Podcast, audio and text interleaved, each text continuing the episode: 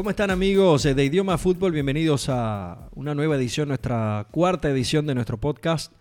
Y ahora sí con alineación completa porque me acompaña, como la última vez, eh, Juan Cocheza, pero también está con nosotros Gianpaolo Simone, que bueno, ya nos va a contar, estuvo, estuvo por allí viendo algunos partidos importantes en, en Europa. ¿Y quién les acompaña? Andrés Lichbel. Jan, ¿cómo estás? ¿Cómo le fue por allá en, en Italia? La gente pudo ver el ambiente el que estabas viviendo. Hola Andrés, ¿cómo estás? Hola Juan, eh, muy contento de haber vuelto, pero de verdad que impresionante, ¿no? Tuve la oportunidad de ir a ver a la Juventus, eh, hacer historia, una remontada prometida por Ronaldo que la llevó a cabo, y también tuve la oportunidad de ir a ver el derby de la Madonina y ver al Inter y al Milan llevar un partido que también, no me puedo quejar, un partido con muchos goles que no es muy normal en Italia y mucho más para un derby. Juan, ¿cómo estás? Bien, bien. Bueno, no tan bien como Gianpaolo, pero, pero bastante bien y qué bueno estar de vuelta con otra edición de- del podcast. Así es, eh, ha sido una semana cargada de información donde también tenemos fecha FIFA, pero nuestro primer tema del día de hoy es algo que, que ha causado mucho revuelo en las redes, también en nuestras plataformas de, de redes sociales, y es esa lista de, de bueno, una muy prestigiosa revista de, fútbol que se llama France Football, donde seleccionaron para ellos cuáles son los 50 mejores directores técnicos de la historia. Evidentemente, eh, nosotros en nuestro portal, para simplificarlo, colocamos a los 10 primeros y allí se prestó el debate. Vamos a, mencionarlos rápidamente. Lo- los 10 primeros son Rinus Mitchell, Alex Ferguson, Arrigo Sacchi, Johan Cruyff, Pep Guardiola, Valeri Lobanovsky, Elenio Herrera, Carleto Ancelotti, Ernst Happel y Bill Shankly. Muchachos, la lista en líneas generales. ¿Qué les parece? ¿Cuáles son sus impresiones? Bueno, eh, a primera vista llama mucho la atención que la falta que hacen algunos entrenadores de Latinoamérica, sobre todo argentinos como, como Bianchi, es el que más resalta con tantas copas que tiene eh, nacionales, tiene las ligas, más las intercontinentales, que son tres, sobre todo la ganada con Vélez, que, que fue, fue tan, tan llamativa. Y por otro lado, algunas posiciones, algunos me parece que están muy altos, eh, tipo Marcelo Bielsa, que, que a pesar de ser uno de los incluidos latinos que, no, eh, que, no, que tanto pedimos, no creo que debería ser uno de ellos. Eh, que esté Bielsa y no esté Bianchi, Correcto. a mí me, me- me hace- me genera ruido. Correcto. Entonces, lo, lo que quiero decir con esto es que eh, nos damos cuenta que France Football se rige un poco más por, por el deporte europeo, por decirlo así. Eh, le gustan mucho esos técnicos que han ganado con, con sus naciones algo, sobre todo Copas del, Copas del Mundo. Y es ahí donde va colocando ese, ese ranking y lo va rigiendo por ahí. Y a pesar de eso también vemos que dicen que es más por influencia de fútbol más que por títulos, pero vemos gente como un Jürgen Klopp que no he- ha demostrado un cambio en algunos equipos, más tampoco a mi parecer debería estar ahí por encima de otros grandes técnicos que ni, faltan. Ni lo uno ni lo otro. Pues. Eso. Tenemos otros técnicos también de calidad mundial, Joaquín Lowe, de Champs, Solari, campeones del mundo, ninguno parte del top 50 de la Escolari. lista. Escolari. Escolari, Eh. Solari, sí, no creo. Solari, No, Solari, está muy lejos de eso. Escolari, Escolari. claro. Escolari, Escolari con Brasil en el 2002, sí, campeón del mundo, tampoco forma parte de la lista. Sí. Eh, difícil, difícil de entender más o menos por qué se rige. Ha prestado mucho debate. Es que yo voy a ir más allá. No es que no, no es que no hay suficientes argentinos, es que no hay sudamericanos, a excepción Sí, de dije- tres argentinos. Correcto. Ya lo decía Juan, está Elenio Herrera en la séptima posición. Después en la de 31 está el Cholo Simeone y de 48 Bielsa.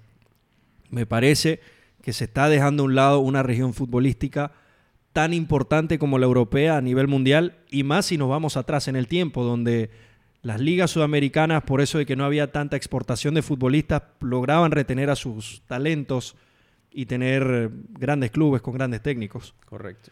Así que vamos a, con este tema y ya que, que también hemos visto que ustedes han compartido con nosotros sus impresiones, vamos a nosotros de una manera jocosa hablar de quiénes son para nosotros nuestros tres eh, técnicos eh, favoritos, por así decirlo, de todos los tiempos y vamos a exponer el por qué, por qué consideramos que estos técnicos son de los mejores de la historia y bueno, posteriormente vamos a proceder a leer sus, sus comentarios también porque ustedes forman parte de este equipo que se llama idioma fútbol. Juan, a ver, ¿cuál es tu, tu primer pick? Bueno, primero quiero decir que eh, entra mucho aquí la preferencia personal eh, por, por encima de todo. Sea lo que sea, son técnicos campeones, lo que voy a decir, lo han ganado todo, a donde han ido han ganado. Y me gustan mucho entrenadores de clubes. Me parece que es lo que crea constancia, es lo más difícil, son muchos partidos al año. Mantener a esos jugadores eh, siempre mentalizados en ganar todo el tiempo me parece mucho más complicado que, que las Sí, selecciones, por decirlo así. Premia más la, la constancia. Correcto. Ahora, la combinación de los dos es la perfección. Y ahí está mi número uno, que diría que es Vicente del Bosque. Eh, Vicente del Bosque lo ganó todo con el Real Madrid eh, en los años que tuvo. Y luego va a España, a una España que tenía años con, eh, sin ser esa, campeona que todos querían que fuera por su fútbol español tan grande como era. Y, después de Luis Aragonés se trajo una, una lista de jugadores que lo llevó a ser campeón del mundo y luego campeón de la Eurocopa. Por otro lado, el Bianchi, que hablamos. Eh, Carlos Bianchi tiene que estar en la discusión siempre. Es un técnico que ahí, a, a calladas, por decirlo así, por ser argentino, por ser latinoamericano, eh, ha ganado tres, tres intercontinentales. Una, una con Vélez, dos con Boca, nada más y nada menos que al Milan y al Real Madrid. Y en la Liga Argentina hizo lo que quiso. Ganó tres primeras divisiones con, con, con Vélez y cuatro con Boca Juniors. Eh, siempre tiene que estar en la discusión y es mi favorito como jugaba. Lamentablemente en Europa no le fue tan bien, a pesar de que sus equipos jugaban bien. Yo creo que sobre todo el Atlético de Madrid empezó a ser vistoso con, con, con, con Bianchi cuando hacían esos cambios ahí técnicos medio repentinos. Y, capaz ahí es donde la gente eh, siente que hay algo que, dejó a deber. Y por último, eh, Carlo Ancelotti. Carlo Ancelotti ha ganado, como lo decía antes, eh, todo a donde ha ido, en Italia, en Francia, en Alemania, en España, en Inglaterra. Ganó las ligas en todos estos países y de paso de ganar la Champions League como, eh, como jugador, también lo hizo como técnico con el Milan eh, y, y el Real Madrid.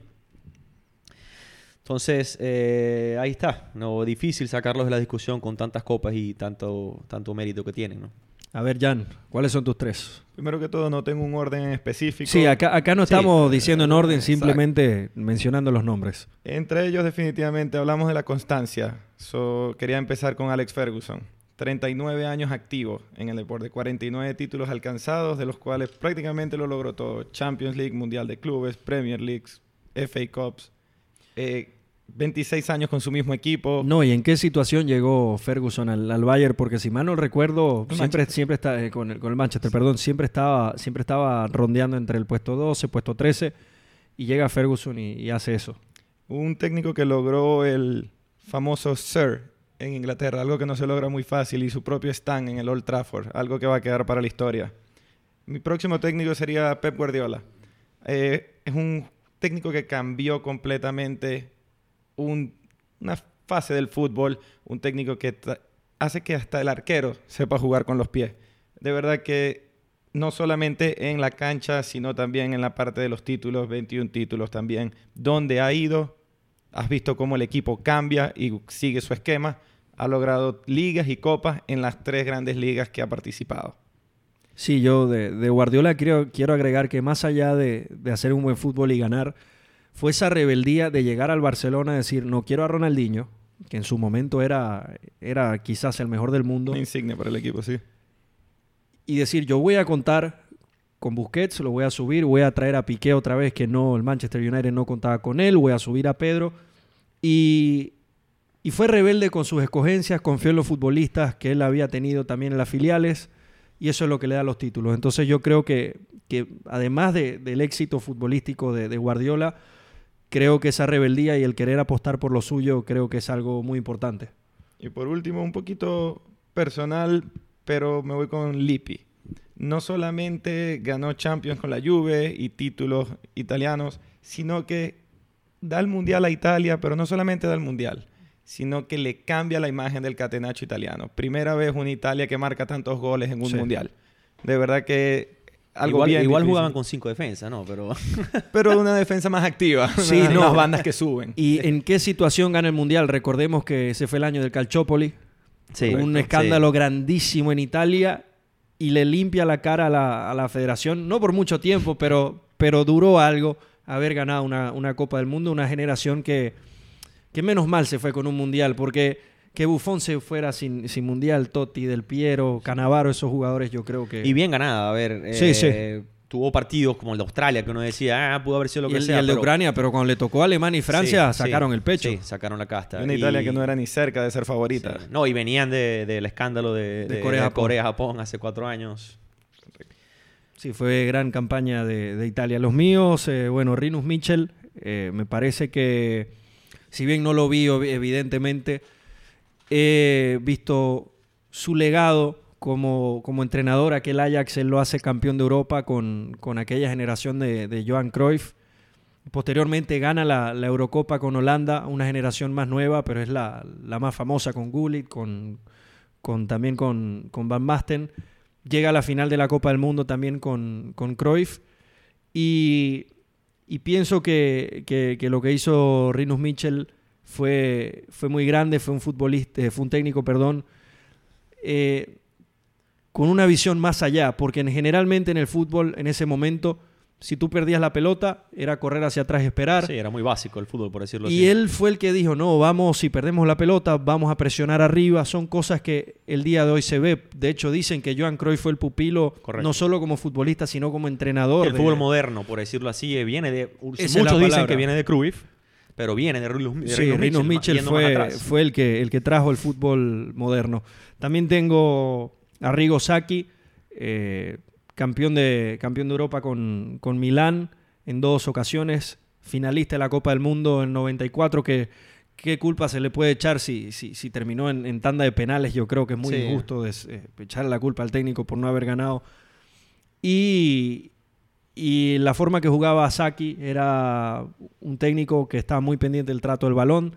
Muchos dicen que él fue el que creó el, tiki-taka. Y hay una frase de, de Saki que es muy importante. Él dice que los ganadores y los resultados quedan en los libros, pero la forma de jugar al fútbol queda en la mente de las personas. Y creo que ese es el legado de Saki. Y por último, un hombre que existe en la lista de France Football, está ya en los últimos 10, que es Otto Rehagel, entrenador alemán, entrenó al Kaiserlauten y logró ascenderlos en el año 98 y al año no, el 97 y el 98 después gana la máxima categoría en la Bundesliga.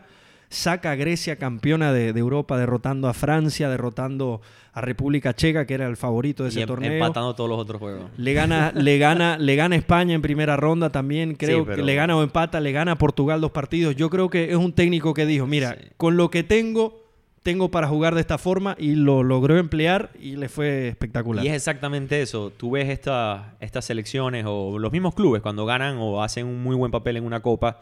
Normalmente los jugadores eh, salen y todos valen millones de dólares y se van a los equipos grandes.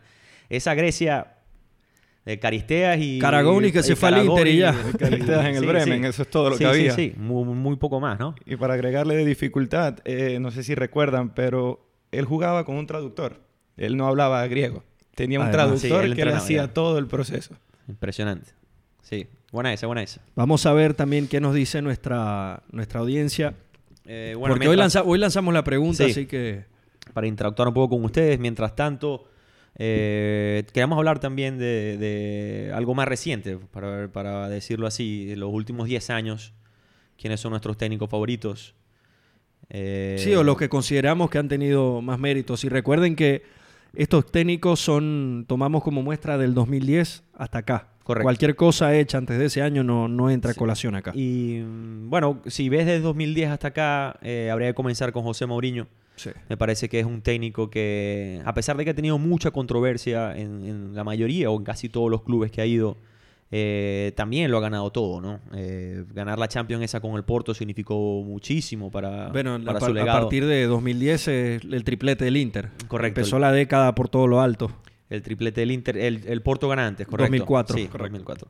Eh, pero digo, ahí comienza todo su legado Sí. y luego estos 10 años que comienza con el Inter, luego va al Madrid, tuvo unos años medio, medio raros en la Champions League. Pero, pero lo del Madrid, Juan, hay mucha gente que critica a Mourinho, pero recordemos que antes de Mourinho, eh, el Madrid no pasaba de octavos. Correcto. Inclusive con Cristiano en una temporada lo elimina el Lyon. Sí, Eh, Mourinho es el que hace que el Madrid vuelva a ser un equipo competitivo de élite europea, siempre llega a semifinales, le hace cara a un Barcelona que parece invencible, gana una liga, gana una copa eh, y después gana una liga con el Chelsea Sí, también. Y con el Chelsea completa este equipo que tenía años armando eh, Abramovich, donde al fin consiguió la, la pieza que quería para poder tener un legado en la Liga Premier donde quería. Luego la Champions la gana otro técnico, pero fue un equipo que fue armado por varios entrenadores, uno de ellos, Mourinho, donde gana ligas seguidas. eh, era prácticamente ligas ganadas por el Chelsea de- desde un principio.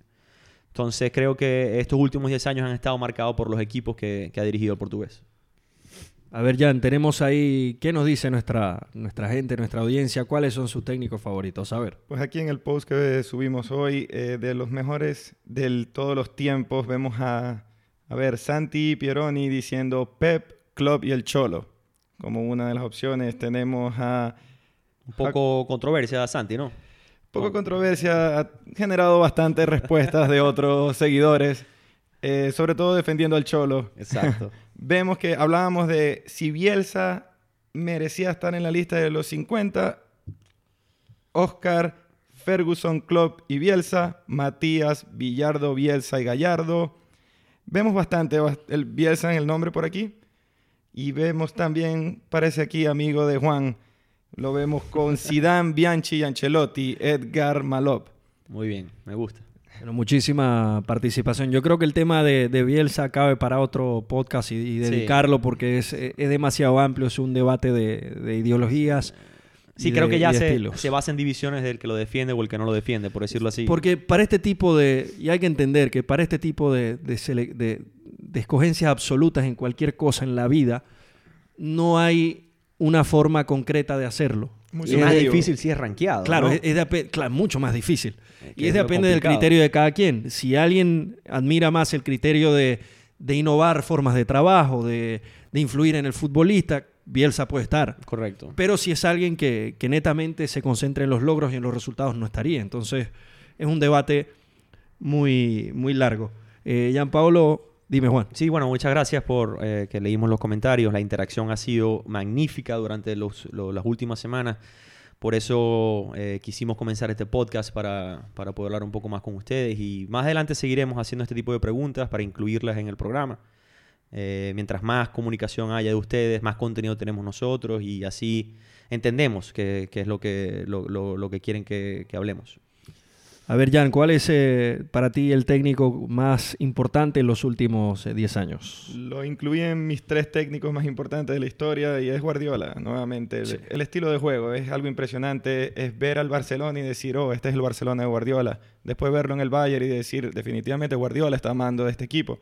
Y ahora en el City, nuevamente, el toqueteo de Guardiola es ver cómo se lleva el estilo de juego a donde va. Y es lo que siempre se le pidió porque muchas personas decían después que se va del Barcelona, se fue a Alemania, lo golearon en Champions, la liga alemana ya está ganada, pero la Premier gana la Premier League y, y está peleando nuevamente por para muchos el, el campeonato más, más complicado de Sí. ganar en el mundo. Y vamos a lo mismo que hablamos de Mourinho, que es eh, se le pide la Champions League y se le pide más, pero la liga está, la- las ha ganado y es complicado ganar una liga. Son muchos partidos, hay muchas cosas que tienen que estar eh, eh, armadas en una misma línea y eso lo ha cumplido a la perfección Guardiola.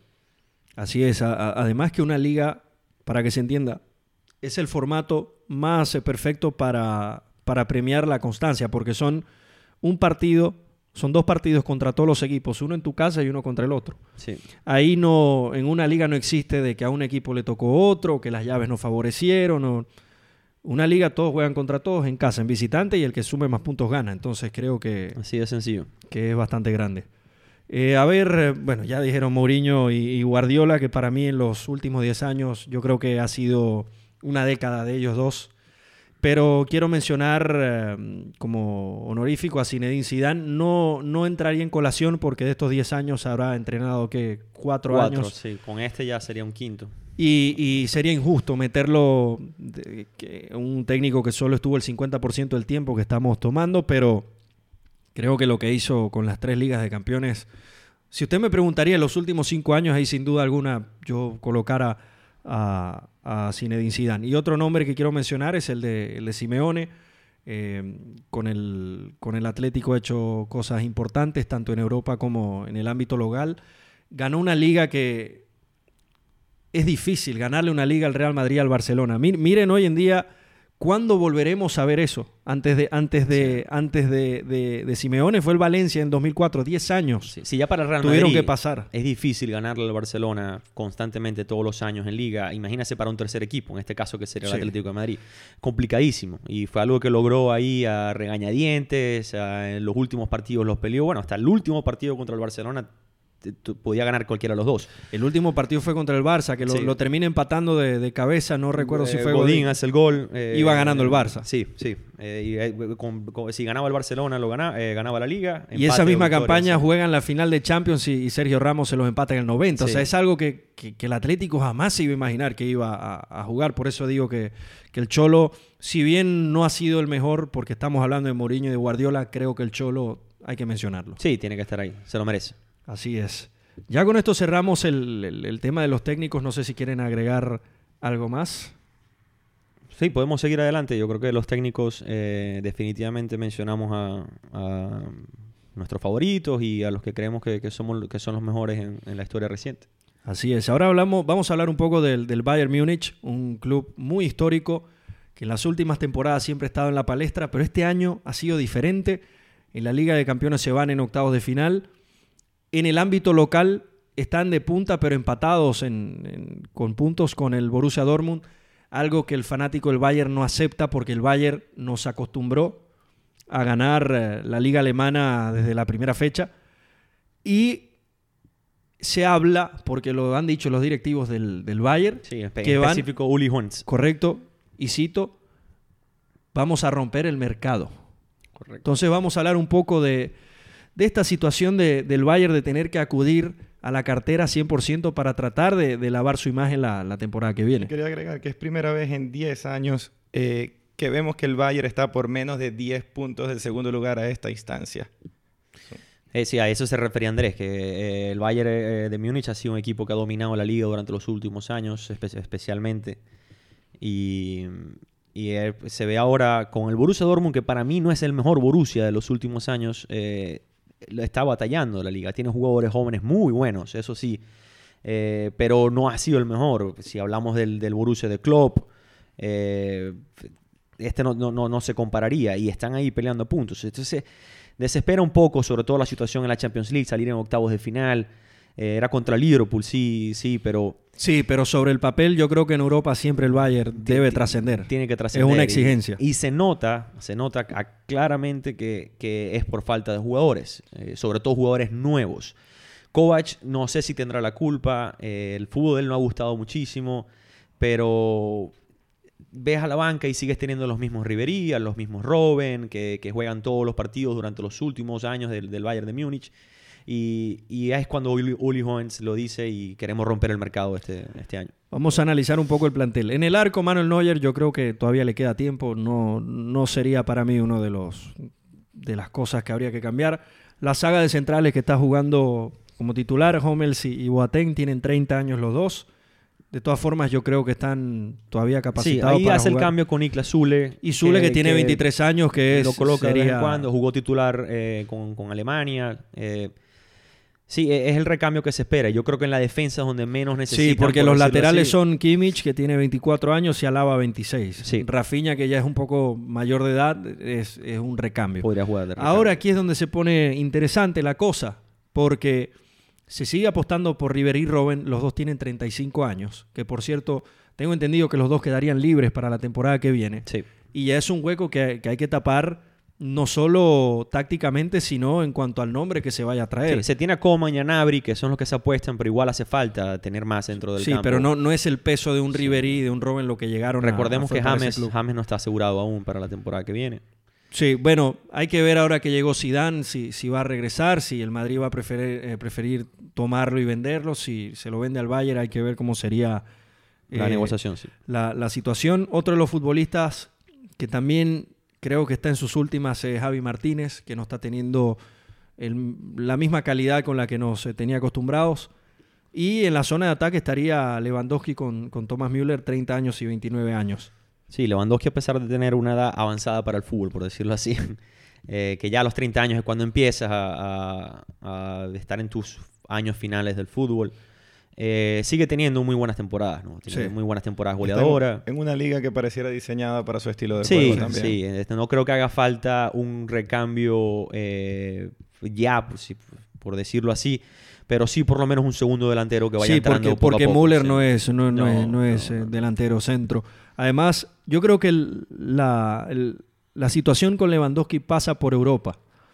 Porque en el ámbito local siempre rinde, siempre responde, pero en Europa no es el mismo Lewandowski. Sobre todo el de los últimos años del Bayern, correcto, sí. Entonces creo que allí es donde por parte de la afición está la exigencia ante un delantero como, como Lewandowski, que fácilmente en los últimos 10 años es top 10. Es, es difícil ser el Bayern de Múnich porque tienes jugadores como Lewandowski que te hacen todos los goles en la liga, pero ahí está lo que dice Andrés. eh, te piden, ajá, ¿y, y en Europa qué haces? Y difícil no colocarlos en Europa cuando Sí. vienen rindiendo perfectamente. No hay Correcto, una razón entonces para no hacerlo. cambias todos los partidos. Ahí el mismo Ribery se tiró eh, el partido de la temporada días antes de jugar contra Liverpool y luego lo premia colocándolo titular y ni apareció.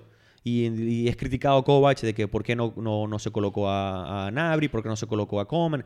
Entonces, eh, es difícil, eh, lo entiendo. Y yo creo que pasa por esto que, que, se- que estamos hablando, que es una renovación completa del equipo Pero- y, y tener nombres nuevos. Y hablando de esa renovación, viendo, hablábamos de que en la defensa quizás no hace falta un cambio, pero si vemos cuáles son los dos fichajes ya cerrados del Bayern, son Pavar y Lucas Hernández, dos laterales que decíamos que quizás Bueno, no- Lucas Hernández no, no, está, Se puede confirma- convertir- no está confirmado, pero, pero está ahí sobre, sobre el papel. Pavar sí confirmado 33, 35 millones de, de euros.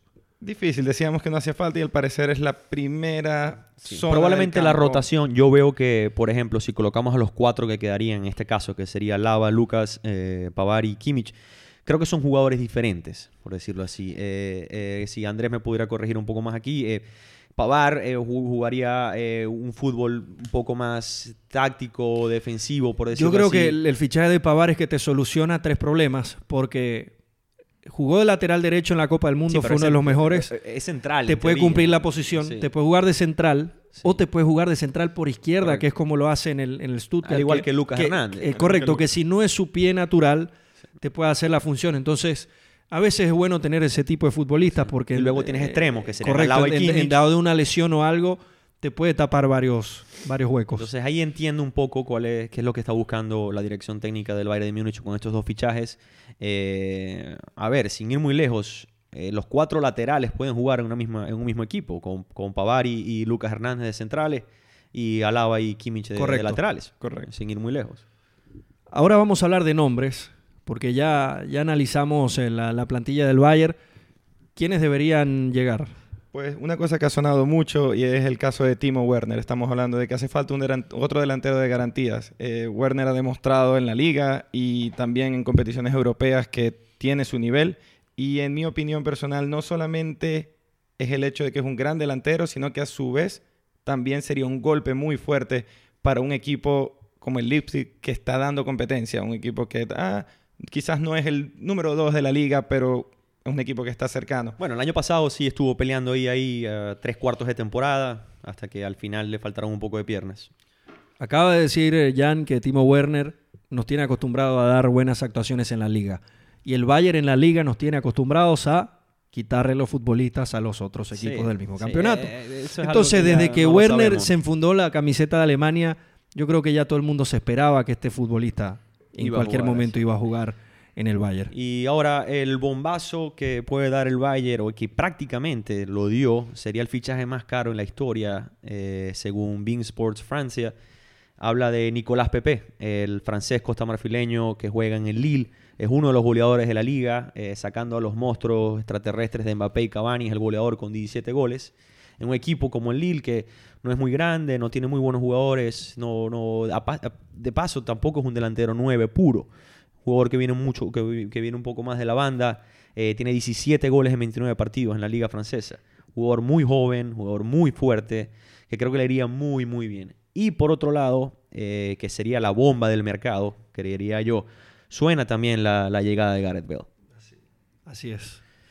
Y ahí, ahí estaría, ¿no? Yo creo que Gareth Bale para el fútbol alemán, sobre todo para, No, y que vas a perder dos extremos como lo son Robben y, y Ribery, pues perfectamente. Y le caería muy bien también la idea de que en Alemania se descansa los eneros y son muchos menos partidos que se juegan. La, la- la Copa de la Liga no es igual que, que todas estas que nos tienen acostumbrados que comienzan desde millones de equipos desde primero. La, Copa Alemana es un poco más corta, eh, son 18 equipos en la liga, no 20, por eso descansan todo el mes de enero.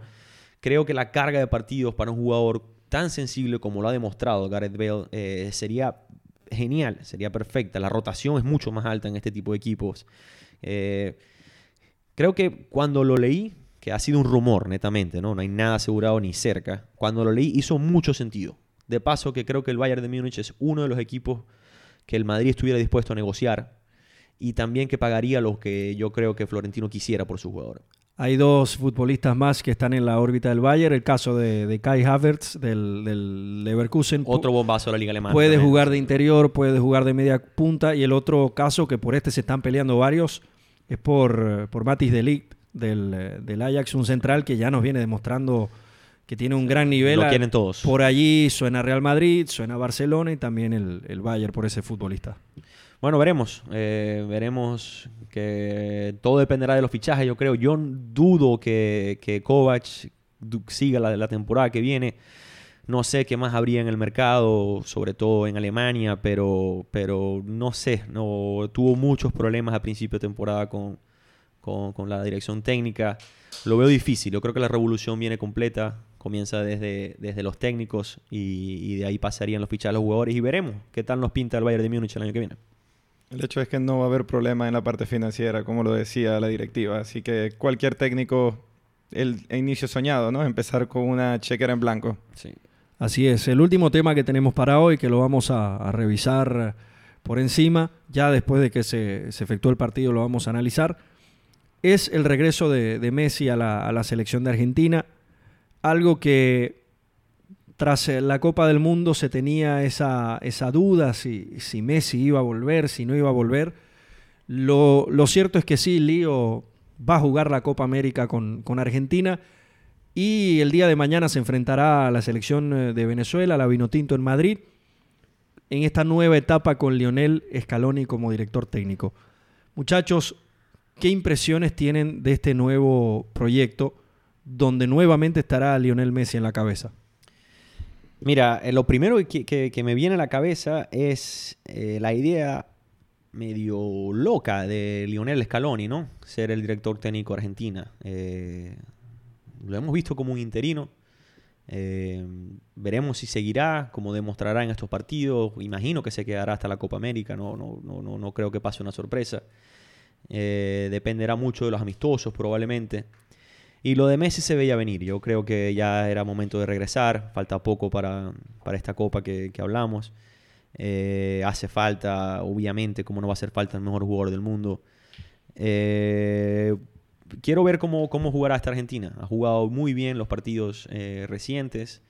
Sin él. Y se le ha dado que- la oportunidad a muchos chicos nuevos también. Sí, sí, el que diga, como en su momento lo dijo Dybala, creo que fue malinterpretado, por cierto, de que jugar con Messi es complicado, está loco. Y hay que meterlo en un psiquiátrico. Entonces, tener a Messi debería funcionar mucho mejor este equipo. Y ahora hay que ver cómo se ponen, cómo se colocan las posiciones. Eh, creo que tenemos alineaciones probables, que las discutiremos ahora. Eh, y ahí probablemente veremos cuáles son estos jugadores nuevos. Lamentablemente Di María está lesionado, que creo yo que es un fuerte candidato a estar dura- en, en- en- en el 11, proceso, sí. en el 11, sobre todo en el proceso. Está jugando muy bien con la ausencia de Neymar en el París. Y esta lesión sí puede afectar un poco esta, eh, eh, la alineación que veríamos para mañana. Pero más de eso sí creo que serán los jugadores que, que estarían. ¿eh? Y algo- sí, algo- sería, sería un 4-2-3-1. Jean Pablo, ¿tienes la alineación de Argentina? Sí, claro, aquí la tenemos. Franco Armani al arco, Renzo Sarabia, Germán Pesella, Walter Kahneman y Nicolás Taglia- Tagliafico. Tagliafico, sí. Tagliafico, Leandro Paredes, Giovanni Lo Celso, Roberto Pereira, Messi, Gonzalo Martínez y Lautaro Martínez. Bueno, acá a simple vista con esta formación podemos ver que Messi jugaría de 10, estaría libre, acompañado de, de, Piti. de- de Piti Martínez. La y sorpresa del Piti, ¿no? Sí, Eh, es un- sí, sí, termina jugando, ¿no? Sí, así es. Pero yo creo que, que el Piti es un jugador que le gusta mucho a Scaloni. De hecho, le ha dado la oportunidad de, de cobrar hasta penales en la selección. eh, sí. Estamos claros, ¿no? Pero, llama la atención la decisión de haberse ido a jugar en, en Estados Unidos Sí. con, con todo el futuro que tenía, que tenía por delante. Eh, a, ver, eh, eh, si hablamos un, po- un poco de esto, que sí tienes razón, llama la atención. Yo creo que es interesante lo que están haciendo algunos latinoamericanos de irse primero a Estados Unidos. Probablemente, primero se garantiza un poco el bolsillo, por decirlo así. Yo creo que la liga americana está pagando bastante bien, sobre todo para este tipo de jugadores que han triunfado en, en Argentina, en Brasil, en Paraguay, en Chile. Eh, les ha ido muy bien y es un puente a Europa. Hay mucha más visibilidad, hay muchos eh, eh, mejores scouts. Recordemos que en la MLS también hay equipos filiales, por decirlo así, de la liga inglesa sobre todo. Creo que es una buena decisión, es una buena decisión, asegurarse el bolsillo por ahora. Vemos jugadores como Joseph Martínez, venezolano, que hablaremos de la alineación ahora, que está, estuvo en Europa, luego regresa y ahora nadie lo saca de Estados Unidos, obviamente. Almirón, por ejemplo, se fue al Newcastle ahora después de tirarse el temporada de su vida. No es una decisión mediocre, pero sí llama la atención. güey. Sí, llama la atención porque Piti eh, venía haciendo un gran fútbol en Argentina, gana la Copa Libertadores, lo hace en el Bernabéu, una exposición grandísima. Se hablaba de grandes clubes y termina yendo a Atlanta. Pero de repente la, la selección, sobre todo en la Copa América, le puede servir de vitrina nuevamente para, para saltar a otro equipo. Y otra gran sorpresa que veo es, siempre hablábamos de que Messi ayuda en Argentina, pero siempre faltaba un 9 de garantías con la selección nacional y ahora tenemos un Lautaro que viene Que va a tener muy su bien. oportunidad. Es sí. una la apuesta de, de Scaloni es- se, se nota, se nota. Quiere jugadores nuevos, quiere un, un vestuario nuevo, no quiere esto mismo. Eh, Sí, es que, es que, es que han, ha sido 10 años los mismos nombres. Sí, sí, o sea, sí, los Agüero, peri- Di los- María. Los periodistas todos Higuaín. hablando de ellos y que hacían falta, que si pecho fríos, que si lo otro, ¿me entiendes? Ya se evita esto, porque ya son caras nuevas. O sea, por lo menos pase lo que pase dentro del campo, mañana, en los partidos siguientes, tenemos ahora, caras nuevas. ahora, yo quiero ver a Scaloni o al que esté en la Copa América si va a tener esta misma mentalidad o si O le, va a o ponerlo si le va a pesado. pegar la Sí. presión y va a Sí. seleccionar los mismos nombres. Eso es lo que yo, yo quiero ver. A mí me ilusiona ver una selección de Argentina con nuevos nombres rodeando a Messi. Sí, a ver, lo de Lautaro Martínez, si no es él, es Agüero. Estamos claros, no, no creo que Higuaín que, quepa en la discusión, como, Sí. como, si, como si cabía eh, hace un año, ¿no? Tenemos un Eh, Icardi también, que en este momento está un poco controversial, Eh, pero sí. siempre está ahí, ¿no? Siempre ha sido controversial. Icardi siempre ha sido un jugador que ha venido, no ha venido, cuando juega, no juega. Eh, pero si hablamos de forma física y de, de fútbol, sobre todo en Europa, por decirlo así, eh, serían la discusión entre ellos dos, entre Agüero y Lautaro Martínez. Eh, sí es llamativo no traerse a Agüero, ¿no? Creo Totalmente. que, creo que es, está pasando por uno de los mejores momentos de su carrera y está haciendo goles cuando quiere. No, a, a él le ha afectado mucho las lesiones, pero este año se ha bendecido y todo le ha salido muy bien. Eh, Guardiola ha sabido también dosificarlo con Juan Jesús, lo pone de vez en cuando. A veces no juega Gabriel con delanteros. Eh, Gabriel Jesús, disculpa. A veces no juega con delanteros. eh, y sí, veremos si, si le llegará para ir a la Copa América. No sé si esta será la última convocatoria. Andrés, ¿qué opinas ahí? O parecida. Bueno, queda mucho tiempo, en Sí, verdad, sí. Para, para poder decidir. Eh, la alineación de Venezuela acá nos las envía nuestro compañero Kiko Humberto Peroso, eh, periodista, bueno, muy reconocido a nivel sudamericano y en Venezuela. Nos dice que estará Wilker Fariñez en el arco, Rosales, Chancellor, Osorio y Luis Mago en la, en, la defensa. Estaría Tomás Rincón con Yangel Herrera y Junior Moreno en ese tribote. Y en la punta estarían Sergio Córdoba, Salomón Rondón y Joseph Martínez. Yo creo que, que Dudamel va a poner toda la carne en el asador contra Argentina por dos razones.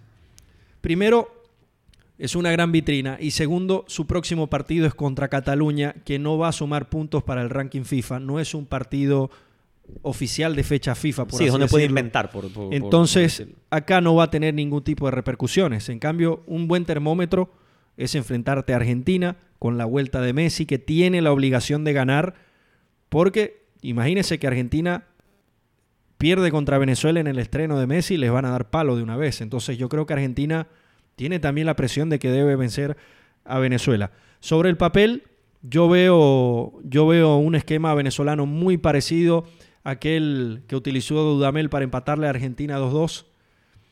Y Y creo que la selección de, de, Argentina se va a concentrar mucho en la libertad que pueda tener Lionel Messi en el medio, porque si vemos a los nombres, Piti Martínez, a Pereira y a Messi, son tres futbolistas que tienen muy buen manejo de balón, muy buena tenencia y lo más importante es que los tres tienen muy buena circulación en la cancha. No van a estar estáticos, se van a estar cambiando, se van a estar moviendo. Eso es muy importante. Eso es lo que yo quiero ver de estos tres futbolistas. Sí, y, la idea de que Lionel eh, quede detrás de la, de la, línea de los mediocampistas, entre los mediocampistas y los, y los defensas, que es lo que ha sido más exitoso en su carrera, sobre, eh, sobre todo con Guardiola, como lo lograban constantemente, eh, de, estar siempre en, el medio, no lo encontraban, salen los defensas, quedan libres de los delanteros y son los que terminan haciendo los goles algunas veces. obviamente, si hablamos del partido de mañana, es difícil comparar Venezuela a pesar de tener unos nombres buenos que están en muy buen momento. Obviamente Joseph Martínez, uno de ellos. El mismo Salomón Rondón ha tenido unos partidos últimamente bastante notables. Eh, hablar de Wilker Fariñez. Eh, es, uno de los mejores porteros de, uno del continente, sin duda. Y luego los otros, como Sergio Córdoba, que, viene saliendo de abajo, sí, pero tiene, tiene una defensa que, que no, no, da garantías. A ver, Va parece que va a jugar Nahuel Ferraresi, muy conocido en el fútbol argentino. De hecho, creo que sus padres o sus, abuelos son, son argentinos. Son argentinos, pero después está Chancellor, que no se sabe si será el titular. Está Roberto Rosales también eh, regresando al nuevo proceso de la selección. Y Luis Mago, que ha tenido una muy buena temporada en Chile, pero como central. Acá lo hará de lateral izquierdo y ve a ver los futbolistas que va a tener que, marcar. Yo creo que es una obligación de Argentina ganar el día de mañana. Sí, y luego tenemos a Tomás Rincón, creo que será el pulmón y el que va a estar a la espalda de Messi en todas las fotos, obviamente. Eh, el que va a quedar para el recuerdo. Que de hecho, cuando eh, Venezuela le gana a Argentina, todas las fotos son de Rincón encima de Messi. Y un Rincón que ha tomado mucho más protagonismo ahora en el Torino. Sí, sí. Es respetado en Italia Tomás Rincón. Sí, sí, sí, es respetado. Con la Juve, lo poco que jugó, hizo buen papel, eh, lo tomaba en cuenta en algunos partidos. Y Jan Herrera, que es la gran esperanza que, se tiene en Venezuela, sobre todo en el medio campo, medio campo defensivo, doble pivote. Eh, jugador que es ficha, del City, eh, aún del Manchester City. Eh, y la esperanza está en que en algún momento dé el gran salto a, un equipo grande o mediano, por decirlo así, de Europa. Y ahí está, creo que va a ser dentro de todo, dentro de, de, la diferencia que hay entre los dos equipos, las dos naciones, será un partido entretenido. Eh, van a jugar más que todo, a demostrar lo, que viene, son procesos, procesos nuevos, sobre todo el de Argentina. Y, es momento de disfrutarlo, disfrutarlo y, ver con qué nos traen. Sí, es que ha pasado muchos meses. Creo que la, última fecha FIFA fue en noviembre, estamos ya, ya casi en abril, entonces ha pasado mucho tiempo. Mañana hay varios partidos, se los mencionamos rápidamente. Estados Unidos jugará contra Ecuador, Colombia jugará ante Japón. Quiero ver también a Carlos Queiroz qué va a hacer con la selección de, de Colombia, Venezuela, Argentina, que ya lo mencionábamos. Y bueno, de Europa, lo, que, ya lo, que ya decíamos, Inglaterra, República Checa, por eliminatoria. la fase de grupos de Europa. Portugal, eh, Ucrania y también está Francia, Moldavia. Del resto son... Sí, son grupos, son grupos eh, accesibles, por decirlo así, para los equipos grandes porque es Eurocopa y Eurocopa... Eh, los grupos normalmente siempre. Y ahora clasifican 24 de, 54 la Siempre ves a uno, a dos que son, que son muy buenos y los otros eh, dejan un poco que desear. Entonces, los partidos normalmente, cuando son eliminación de, Eurocopa, no son bastante complicados ni llamativos, por decirlo así. Los muchachos, algo más que agregar antes de, cerrar este, esta linda edición del día de hoy. Bueno, ya eh, jalando los días para que regrese la Champions League, que es lo más bonito que tenemos a final de temporada. Eh, la liga alemana eh, llama la atención también ver desenlace. La liga, eh, la Premier League, a pesar de todo, no, no, no, nos va a dar un desenlace muy, muy bueno. Son semanas y meses bonitos que, que nos quedan para, para, terminar el fútbol de clubes. Jan, ¿alguna, alguna impresión? ¿Cómo te sentiste hoy? ya, ya, ya con los pies sobre la tierra. Exactamente, emocionado de volver y todavía con la, quizás la mente allá en Italia siguiendo apoyando ¿Qué, qué, ¿Qué tal fue ver a Cristiano hacer esa cosa? Pues sabes que algo, porque es esa cosa, porque no sé qué nombre ponerle a lo que hizo Cristiano. Y, solo para darte un poquito más de información de cómo se vivía el ambiente en, Turín, eh, exactamente el día antes la Juve saca un video hablando de su hashtag Get Ready, donde se enfocaron mayormente Cristiano hablando y diciendo por favor llénenme el estadio, que nosotros vamos a hacer el trabajo en la cancha. A ver, el estadio estaba lleno, ¿no? Impresionante, el estadio completamente lleno, 100% vendido y se hizo el trabajo en la cancha. Vaya que impresionante. Sí, sí, en verdad pocos lo, pocos lo esperábamos. Eh, de hecho, el mismo Paolo antes de irse nos decía como que, bueno, voy a disfrutar del fútbol, voy a ver a... Y que estaba la Juve 2 por 0 abajo. Sí, sí, voy a ver el partido y bueno, que pase Contra lo que un equipo difícil, un equipo famoso por su defensa, ¿no? Sí. ojalá se remonte y mira lo que pasó, ¿no? Lo, lo, lo que se logró. Una experiencia muy bonita, la verdad. Así que, por eso digo, mi mente todavía ya, quizás buscando para el próximo juego. A ver quién sabe, ¿no? Un Madrid en junio. ¿Eh? Así es.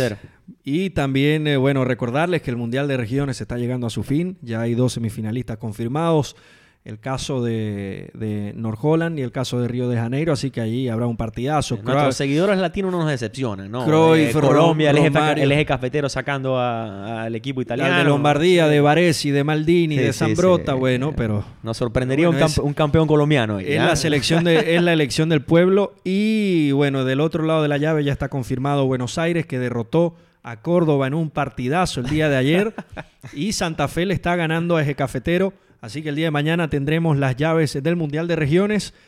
Y una vez que esto se acabe, señores, venimos con algo. No descansamos. Espectacular. Así es, no, descansamos, mientras ustedes más nos den sus impresiones, mientras más compartan con nosotros, nosotros con todo el gusto del mundo seguiremos haciendo contenidos y expresándonos a través de las redes sociales.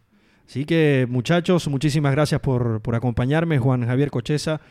Pablo Simone, quienes estuvieron conmigo, Andrés Lichwell, quien les habla. Les recuerdo, para estar enterado de todo, todo, todo, todo, absolutamente todo el fútbol, www.idiomafutbol.com y nuestras redes sociales, arroba idiomafut. Muchísimas gracias. Chao. Gracias. Chao.